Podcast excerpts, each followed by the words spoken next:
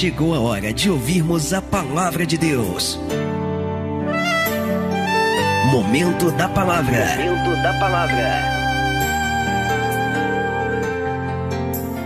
Capítulo 4, segundo livro de Reis, versículo 1. Diz-nos assim a palavra de Deus. E uma mulher das mulheres dos filhos dos profetas clamou a Eliseu, dizendo: Olha, meu marido, teu servo, morreu. E tu sabes que o teu servo temia ao Senhor. E veio o credor para levar os meus dois filhos para serem servos. E Eliseu lhe disse: Olha, que te hei, que te hei de fazer? Dize-me o que é que tens em casa. E ela disse: Tua serva não tem nada em casa, senão uma botija de azeite. Então disse ele: Vai, vai então. Você tem a botija, então vai.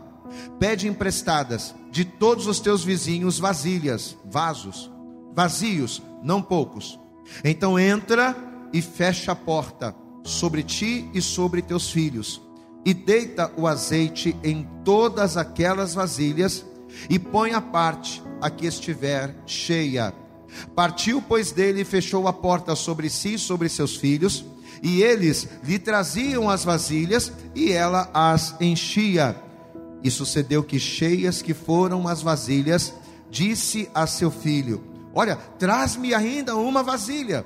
Porém, ele disse: Não há mais vasilha alguma. Diga bem alto, igreja. Então o azeite parou. Glória a Deus. Existem revelações, existem instruções que estão contidas nesta palavra. E são as revelações e instruções que Deus colocou nessa passagem que vai nos proporcionar, viver ou não, um derramar transformador. Eu vou perguntar mais uma vez: quem quer viver esse derramar aqui? Deixa eu ver. Amém? Na internet também, glória a Deus. Então, estenda a mão aqui para frente, fecha os olhos, vamos orar. Senhor, nosso Deus e Pai Todo-Poderoso, Pai querido, Deus amado, nós adoramos ao Teu nome, louvamos a Ti através da adoração, dos cânticos. Ó Deus, nós abrimos a nossa voz e entoamos a Ti louvores que te exaltam, que exaltam a Tua benignidade, que exaltam a Tua grandeza. Mas agora, Senhor, não é momento de falar, agora é momento de nós nos calarmos, para que possamos ouvir de maneira é, mais clara, de maneira mais profunda a tua palavra. Então, em nome de Jesus, que nesse momento mentes e corações estejam conectadas e abertas, dispostas, disponíveis para ouvir a tua palavra. Vai jogando por terra a partir desse momento todos os impedimentos, todas as barreiras, todos os obstáculos, tudo aquilo que tentar se opor, que tentar impedir ou distrair, distrair esta pessoa, a fim de que ela não receba e não tome posse da direção que o Senhor tem para nós. Fala conosco nesta hora, Senhor. Ministra os nossos corações e abençoa-nos poderosamente ao que nós te pedimos com toda a nossa fé. E desde já te agradecemos em nome de Jesus e toda a igreja diga amém, Jesus. Diga graças a Deus. Vamos aplaudir a Jesus. Bem bonito, bem forte. Isso. Abra a tua boca também, junto com as tuas palmas, diga glória, glória, glória Glória a Deus, fala conosco. Aleluias. Por favor, senta no teu lugar. Eu acredito que não há nenhuma novidade nessa, que é uma das passagens mais conhecidas da palavra de Deus. Eu acredito que você conheça esta passagem de corte salteado. Eu acredito que não tem mistério para você. Conta-nos a história que o marido desta mulher, dessa mulher que é a personagem principal desse texto, ele morreu. E além deste marido deixar essa mulher viúva, coisa que socialmente falando era terrível naquela época, numa época em que a mulher tinha poucos direitos, numa época em que a mulher não tinha voz, numa época em que a mulher ela era completamente limitada na sociedade. Essa mulher perder o marido, socialmente falando, era algo muito complicado, era algo muito difícil, porque ela perdia a sua proteção, ela perdia a sua relevância. Só que além desse marido deixar essa mulher viúva, além dele morrer, ele também vai deixar essa mulher com uma dívida praticamente impagável, a ponto dessa mulher correr o risco real de perder os seus filhos para serem servos dos seus credores, credores esses que, amparados pela lei da época, teriam todo o direito de retirarem os filhos dessa mulher até que aquela dívida fosse paga. Você tem dinheiro para pagar o que me deve? Não, não tenho. Então você vai me dar os seus filhos, os seus filhos vão prestar serviços para mim, até que eu entenda que essa dívida foi sanada. Era isso que a lei da época permitia. Queridos, e nesse cenário, sem ter como pagar a dívida, sem ter como resolver aquele grande problema, o que que essa mulher ela resolve fazer? E aqui Deus ele já começa a falar conosco. Essa mulher resolve recorrer a Deus por intermédio do profeta Eliseu. Ela vai olhar para a sua situação, ela vai olhar para o seu problema, ela vai dar uma olhada, ela vai dar ali uma, uma, uma observada em tudo que estava ao seu redor e ela entendeu que a melhor solução para aquela situação era buscar ao Senhor. E como nós dissemos, já aqui, Deus ele nos dá o primeiro grande e importante ensinamento do dia de hoje. Pastor, e que ensinamento é esse? É fazer de Deus a nossa primeira opção. Diga comigo, eu preciso, diga bem alto, diga eu preciso aprender a fazer de Deus a minha primeira opção. Queridos, quantas decisões erradas nós tomamos na vida? Quantas escolhas precipitadas nós fazemos, e tudo por quê? Porque não recorremos a Deus primeiro. Às vezes a gente quer fazer um negócio, às vezes a gente quer fazer uma sociedade, às vezes a gente tem um plano, um projeto e a gente quer colocar aquilo em prática, ou às vezes a gente precisa resolver um problema sério, e muitas das vezes Deus ele não é consultado. Muitas das vezes nós nem recorremos a Deus, nem para pedir a orientação ou para pedir socorro, não. Às vezes Deus, ele fica lá para trás. Primeiro a gente pensa no médico, primeiro a gente pensa no advogado, primeiro a gente pensa no agiota, primeiro a gente pensa numa série de alternativas, mas Deus acaba ficando para depois. E isso é justamente o que leva muitas pessoas ao fracasso. Não colocar Deus como prioridade, não somente na sua vida, mas principalmente nas suas decisões. Por não recorrermos primeiro a Deus, muitos projetos estão sendo abortados. Por não recorrermos primeiro a Deus, muitos sonhos estão sendo destruídos.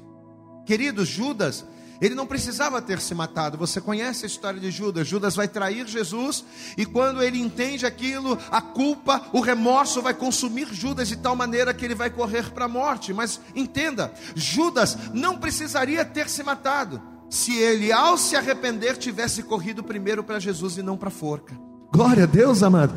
Se ele tivesse olhado para si, puxa vida, eu errei, eu pequei contra o meu Senhor, eu vou voltar, eu vou correr para Cristo. Se ele tivesse primeiro ido para Jesus, a história de Judas poderia ter sido completamente diferente do que foi.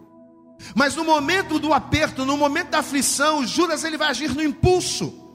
Judas ele vai agir de maneira precipitada e precipitadamente ele vai tomar uma decisão que vai levá-lo a um fim que não precisaria ter sido aquele. Judas não precisaria ter se matado.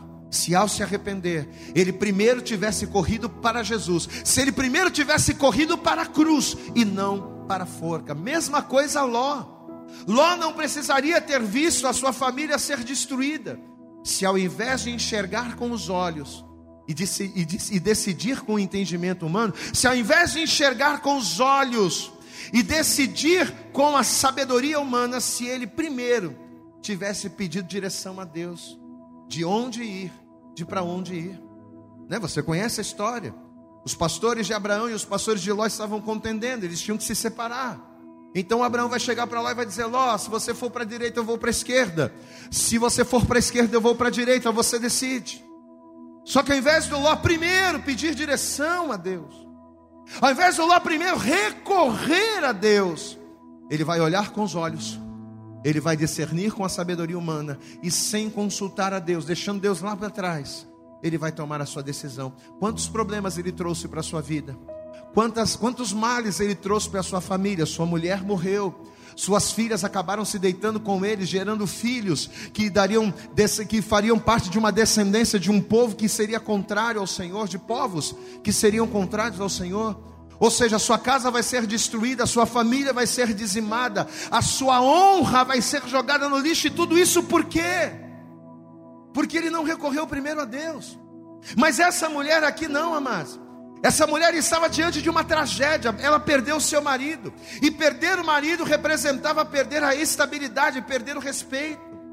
Mas apesar de estar dessa forma, perder o marido sem a proteção masculina, sem a figura masculina, apesar dessa mulher estar completamente endividada, sem ter como pagar, e ainda correndo o risco de perder os filhos, apesar dela estar pressionada, qual vai ser a primeira coisa que essa mulher vai fazer?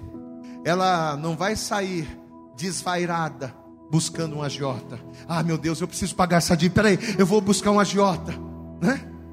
Que é o que a maioria de nós fazemos no momento da luta. Eu vou pegar um empréstimo com juros ali a 40, 50%, não.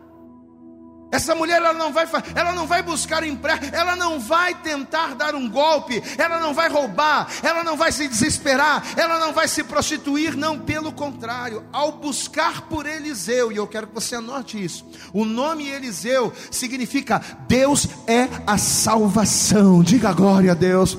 Ao buscar por Eliseu, cujo nome significa Deus e a salvação. O que, que essa mulher estava fazendo? Ela estava reconhecendo que a salvação que ela precisava não viria do advogado, não viria do médico, não viria do banco, não viria dos homens. A solução que eu preciso, ela vem do meu Senhor. Diga glória a Deus.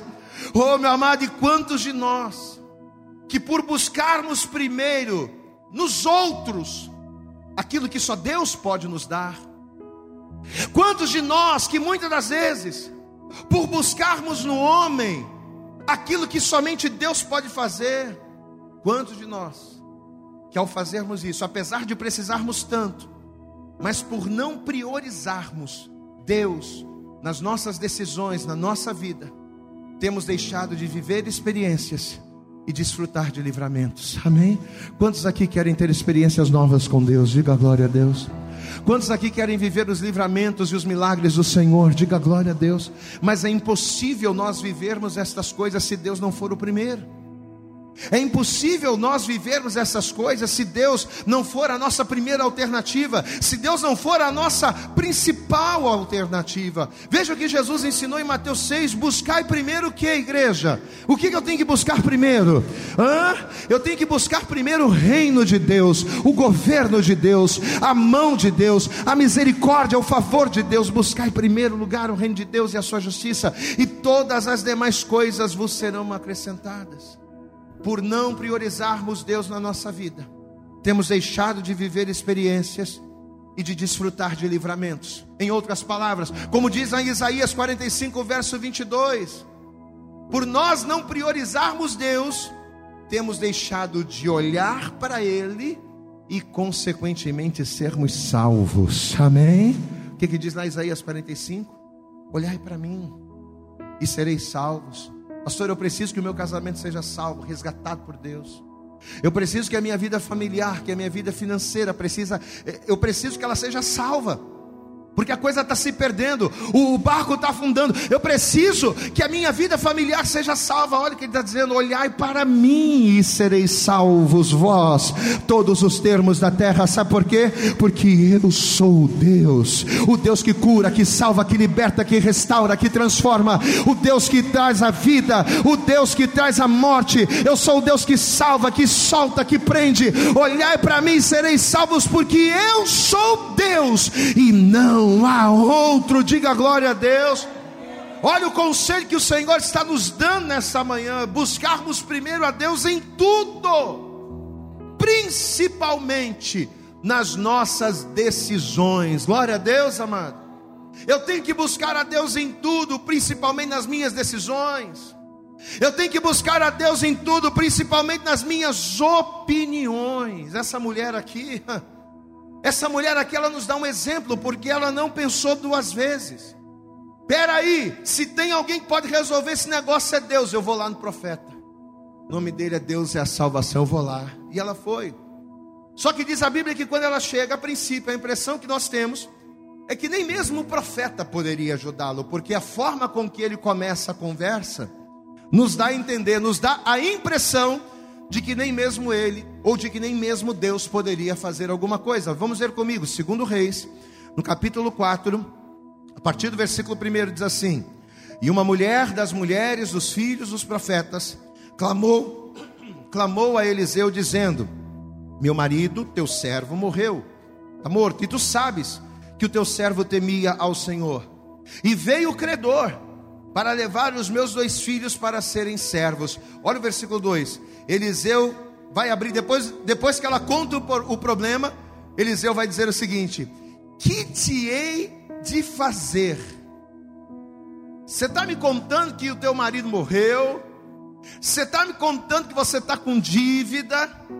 Você está me contando que os teus filhos estão para ser levados como servo? Mas a pergunta que eu te faço é: o que, que eu posso fazer com você? Eu não tenho poder para ressuscitar o teu marido. Eu não tenho dinheiro para te emprestar e muito menos como salvar, livrar dos seus filhos. Então, a princípio, a princípio, parecia que nada poderia resolver o problema. Qual é a impressão que a gente tem? A princípio, a impressão que dá é que buscar a Deus não resolveria. Amém, amados? Assim como muitos de nós, a princípio, às vezes achamos isso. Às vezes a gente vem para a igreja e a gente está com um problemão lá na nossa família, um problemão lá na nossa casa, um problemão na nossa saúde. E aí a gente pensa, mas em que, que vir na igreja vai resolver meu problema? O que que vir na igreja duas vezes por semana vai resolver meu problema na família? O que que orar, o que que jejuar vai ter de consistente para resolver esse meu problema no relacionamento, no casamento? O que que vir, o que que ser dizimista vai resolver o meu problema financeiro? Eu estou precisando receber, eu estou precisando é, que alguém me dê, não que eu venha dar. O que que ser dizimista? O que que fazer coisas espirituais? vai resolver o meu problema natural. A princípio a gente pensa isso, né? A princípio essa mulher quando chegou diante do profeta pensou: "Meu Deus, o homem de Deus está me perguntando o que que ele pode fazer por mim, sendo que eu vim cheio de fé?" Então, a princípio, a impressão que dava é que ter ido buscar a Deus não resolveria nada. Mas apesar de não haver nenhuma garantia, ela foi. E num primeiro momento, como nós falamos, o profeta deu essa palavra. O que, que eu posso fazer por você? Ela poderia ali, naquele momento, desanimar. Só que de repente, do nada, sem que ela esperasse, o que, que vai acontecer? O profeta vai se virar para ela e vai liberar sobre ela uma palavra. Glória a Deus. Você sabe por que, é importante você estar na igreja? Porque na igreja você ouve palavras. E o que são as palavras de Deus para a minha vida? São chaves que desbloqueiam, são chaves que abrem portas fechadas na minha vida. Diga comigo, a palavra de Deus, diga bem alto, a palavra de Deus são chaves que abrem portas fechadas na minha vida. Às vezes você vem na igreja, amado, e você participa do culto, e uma palavra que você ouve é poderosa para fazer a diferença, para mudar tudo na sua vida. É uma chave. Então às vezes a pessoa pergunta: Mas de que adianta? Eu estou com um problema no meu casamento, de que adianta ir num culto? Ouvir uma palavra, orar, adianta, mas porque às vezes uma oração, uma palavra, uma oferta que você dá tem o poder de desbloquear o mundo espiritual, a fim de que a bênção de Deus ela seja liberada sobre você. Aquela mulher vai estar diante do profeta, a princípio parecia que nada ia resolver, mas ele vai liberar sobre ela uma palavra. Queridos, e vai ser justamente essa palavra que na verdade era uma pergunta. Uma pergunta que o profeta vai fazer. Mas em cima dessa palavra, em cima dessa pergunta, é que tudo vai mudar na vida dela.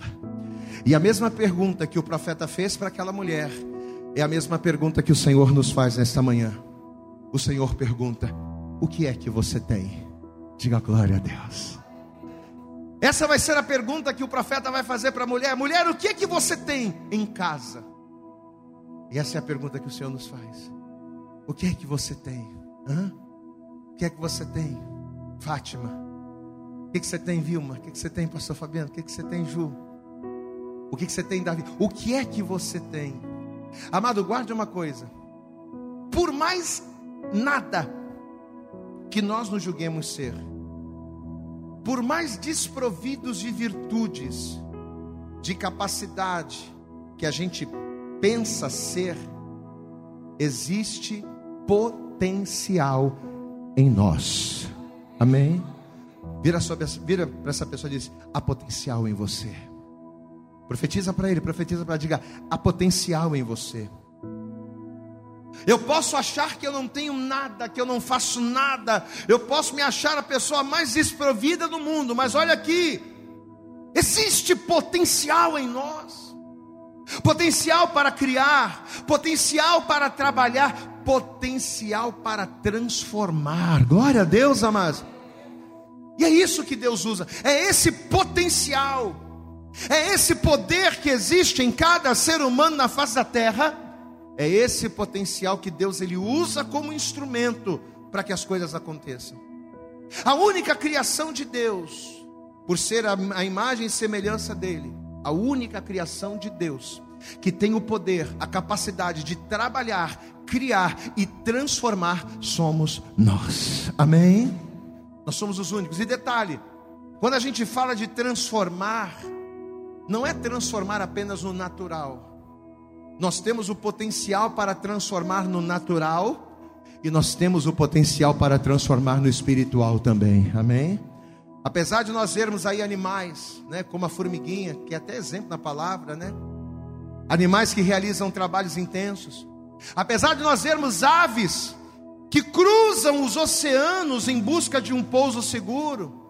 Apesar da gente ver tantos outros animais que são extremamente resistentes e trabalhadores, o potencial intelectual para criar e transformar coisas, seja no mundo natural ou seja no mundo espiritual, esse potencial de transformação somente nós é que temos. Só que o que, que o Espírito Santo ministrou no meu coração, amados? Que para nós provocarmos estas transformações, quem precisa de uma transformação aqui, diga glória a Deus. Você tem potencial para isso. Você tem potencial para transformar aquilo que precisa ser transformado na sua vida. Você pode. Diga, eu posso. Você pode viver a transformação que você precisa no seu casamento, na sua vida financeira. A sua vida financeira hoje não está bem, mas você tem um potencial de Deus na sua vida para de uma hora para outra ter uma ideia, para de uma hora para outra criar uma situação e a tua vida transformar. Você tem esse potencial. Só que para nós provocarmos estas transformações, para nós ativarmos em Deus o nosso potencial para vivermos um derramar transformador, glória a Deus, amado, que é o título dessa mensagem. Para a gente receber esse derramar, o que, que a gente precisa fazer? Como vasos que somos, quem aqui é vaso? Levanta a mão. Quem aqui é vaso na mandoleira? Na posição de vasos que somos, nós precisamos seguir as mesmas três orientações que o profeta Eliseu deu para essa mulher. Eu só vou conseguir um derramar transformador que me potencializa a transformar as situações adversas na minha vida, se eu fizer três coisas. Diga assim comigo: eu tenho, mas ah, com autoridade, diga: eu tenho potencial. Mas para que em Deus, pode repetir, para que em Deus esse potencial seja pleno, por meio de um derramar transformador, eu preciso fazer a minha parte. E a nossa parte, como vasos de Deus, consiste em três coisas. Primeira, disponibilidade. Segunda, amplitude. Terceira, intimidade. Repita comigo: disponibilidade, amplitude e intimidade. Vamos ver isso. Segundo Reis, capítulo 4. Segundo Reis, capítulo 4, versículo de número 2 está aqui. Vamos ver. Segundo Reis, capítulo 4, verso 2 diz assim: E Eliseu lhe disse: que te hei de fazer? O que eu posso fazer por você? Diz-me o que é que tens em casa. E ela disse: Tua serva não tem nada em casa, senão uma botija de azeite. Então disse ele, uma vez que ela reconheceu que ela tem algo, então disse ele: Vai, pede emprestadas de todos os seus vizinhos vasilhas Diga comigo, vasilhas vazias. Diga comigo, vasilhas vazias.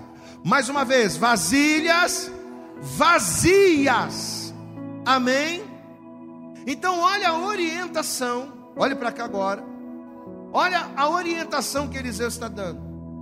Mulher, o que, que você tem? Ah, eu tenho azeite. Você tem azeite? Quando ela responde isso, a primeira orientação que Eliseu vai dar a ela vai ser o seguinte: arrume vasilhas, mas vasilhas vazias.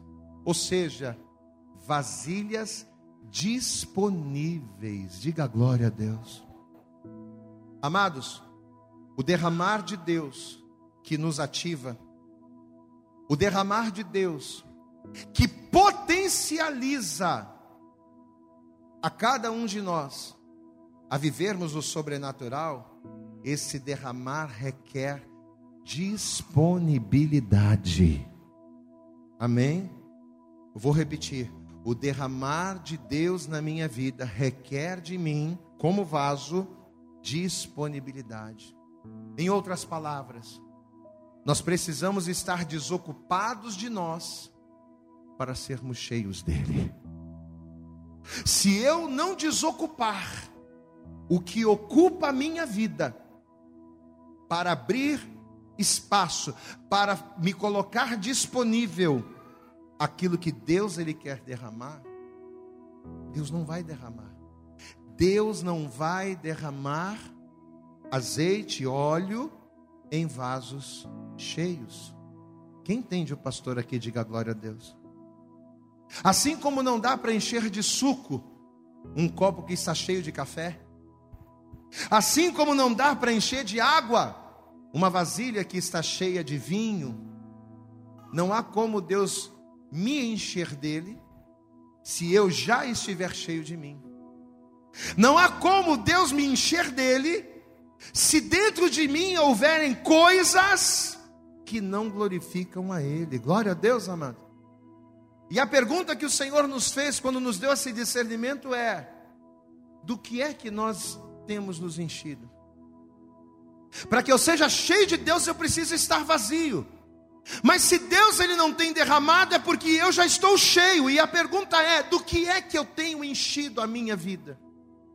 Quais são as coisas que eu tenho escolhido para preencher na minha vida os espaços vazios? Será que eu tenho escolhido me encher de Deus?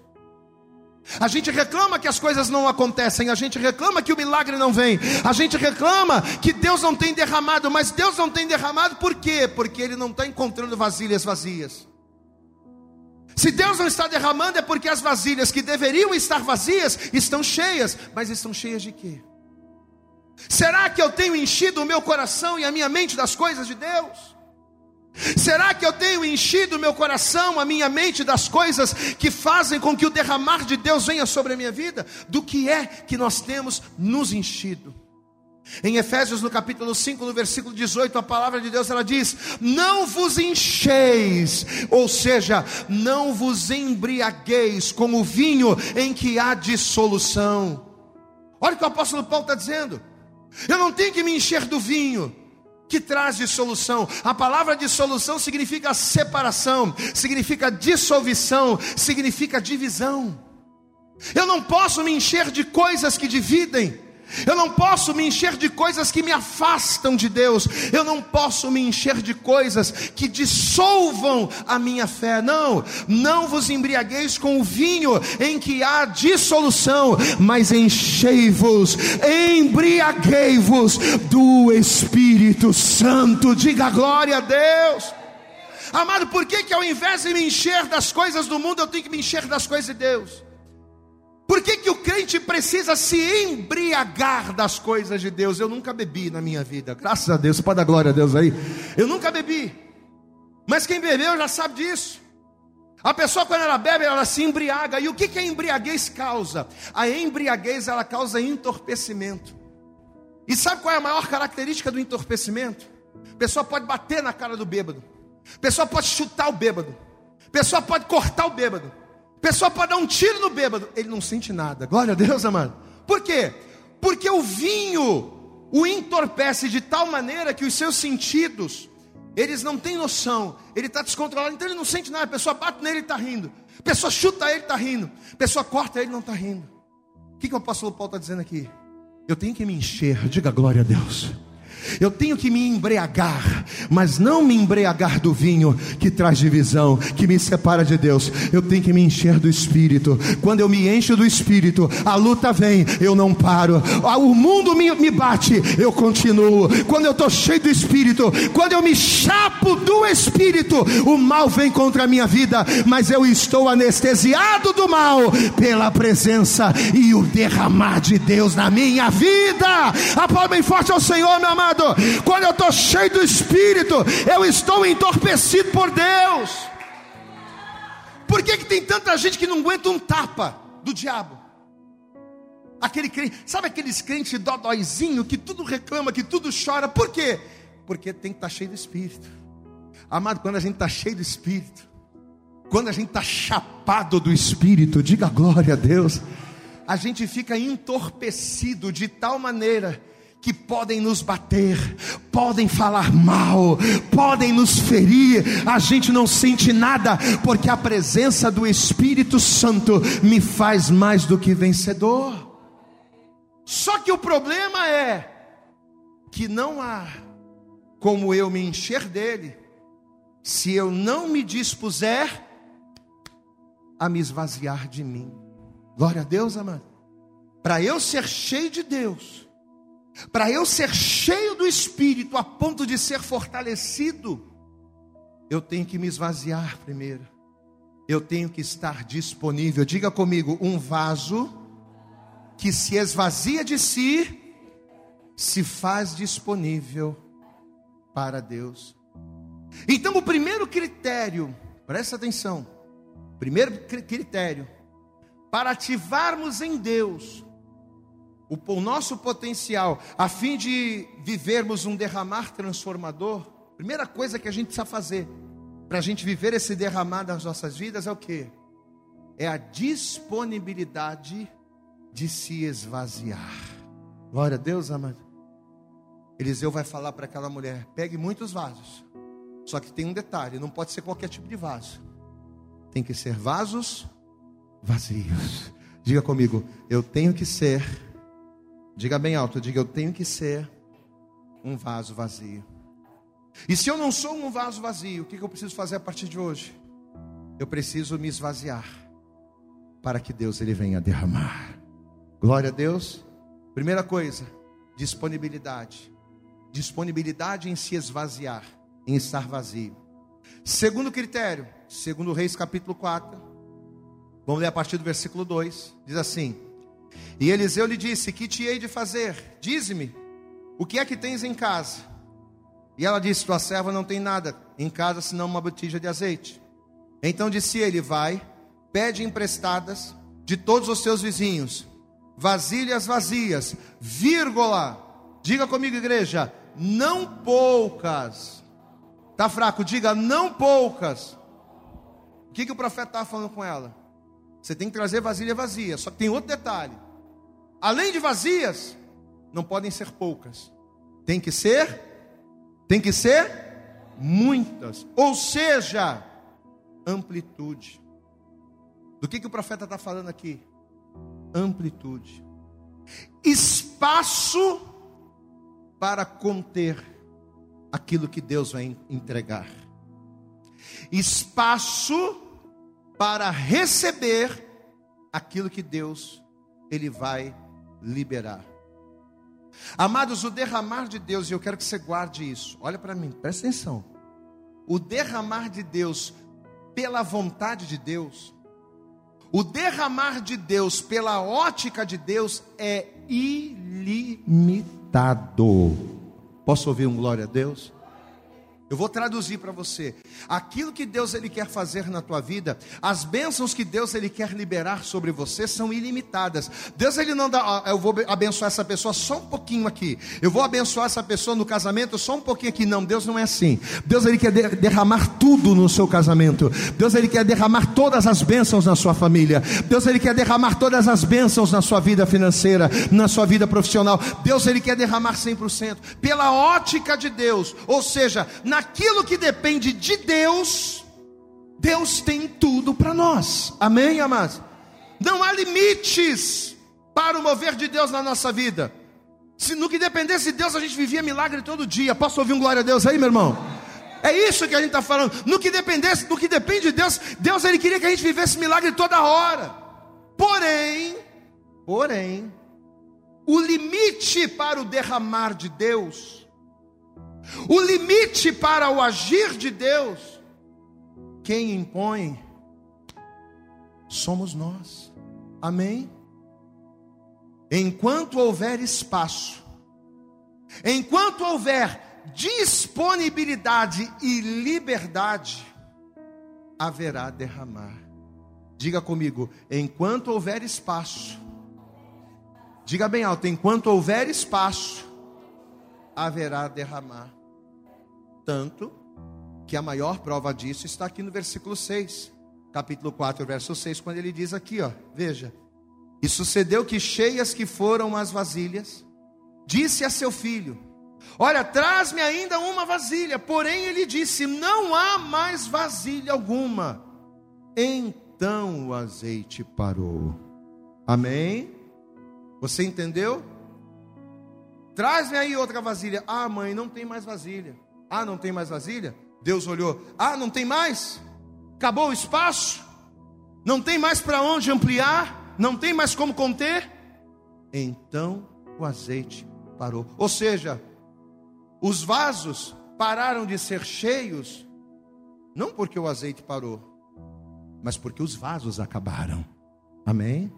O azeite parou de jorrar, não foi porque Deus, ah, não, já estou derramando muito, vou parar. Não, por Deus, ó, ficava direto. Diga glória a Deus. Pela vontade de Deus, Deus ele vai derramando, derramando. Mas o que que acabou? Acabou o espaço. Quando acaba o espaço para Deus, acaba o derramar dele. Amados, enquanto, olha aqui para mim.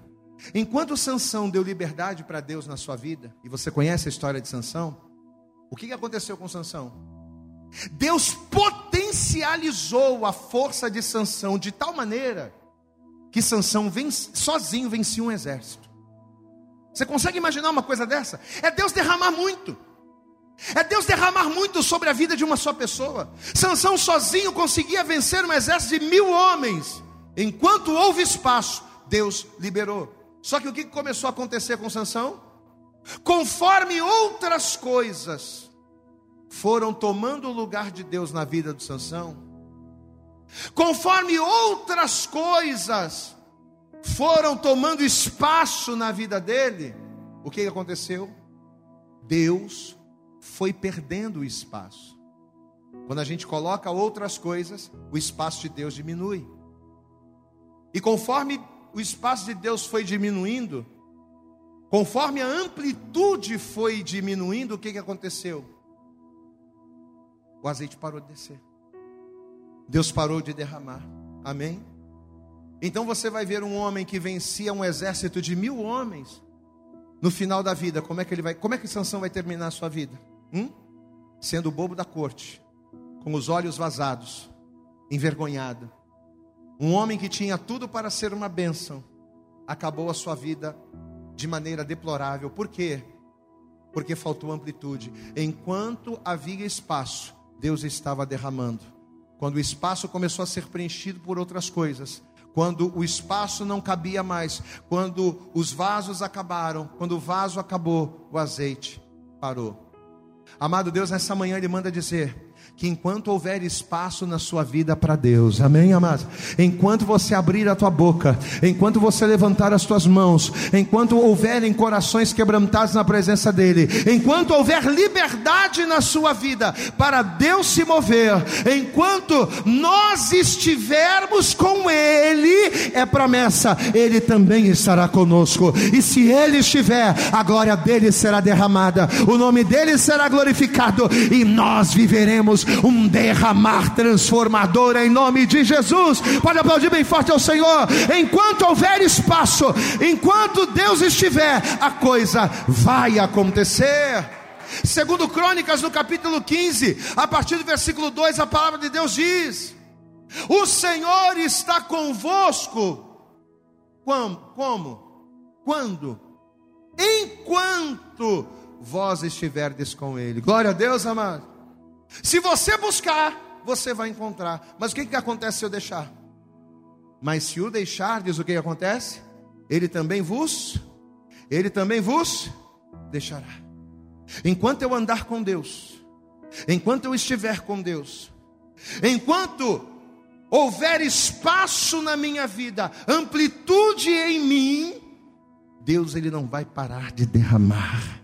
Não vai haver limites para o derramar de Deus. Mas se eu fechar a porta, se acabar o vaso, se acabar o espaço, a coisa deixa de acontecer. Primeiro critério para um derramar transformador: disponibilidade. Eu me esvaziar. Segundo critério, amplitude, espaço, liberdade para conter o que Deus vai fazer. E a terceira coisa, para um derramar transformador, diga comigo, intimidade. Diga comigo, intimidade. Você sabe o que, que representa a intimidade para nós? Intimidade é sinônimo de separação. Na vida do cristão, na vida do homem, da mulher de Deus, na vida do servo do Senhor, intimidade é separação. Segundo Reis capítulo 4, e aqui a gente já vai encerrando. Segundo Reis capítulo 4, versículo de número 3. Segundo Reis 4, verso 3 diz assim: Então disse ele: Vai, pede emprestadas de todos os teus vizinhos vasilhas vazias ou seja, disponíveis, não poucas, muitas, ou seja, espaço, amplitude. Aí ele diz no verso 4: Então, o que, você vai fazer com elas? Entra e fecha a porta sobre ti e sobre teus filhos, e deita o azeite em todas aquelas vasilhas, e põe a parte a que estiver cheia. Diga glória a Deus. O que, que significa fechar a porta? é fechar a porta para o mundo. Amém, amados? Olha aqui. Eu jamais vou conseguir viver a disponibilidade. Eu jamais vou conseguir proporcionar o espaço, a amplitude, se eu não tiver uma vida com Deus fechando a porta para o mundo. A pessoa que quer, que insiste em ter uma vida com Deus, mas manter a porta do mundo aberta na sua vida, essa pessoa dificilmente viverá o derramar de Deus. Enquanto eu não fechar a porta, o azeite não vai encher os vasos. Quem está entendendo, pastor, aqui, diga glória a Deus. Fechar a porta é eu me separar. Não, peraí.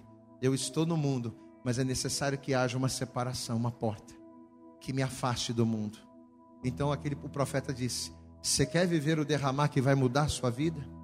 Você quer viver o derramar que vai resolver o seu problema e mudar a sua história?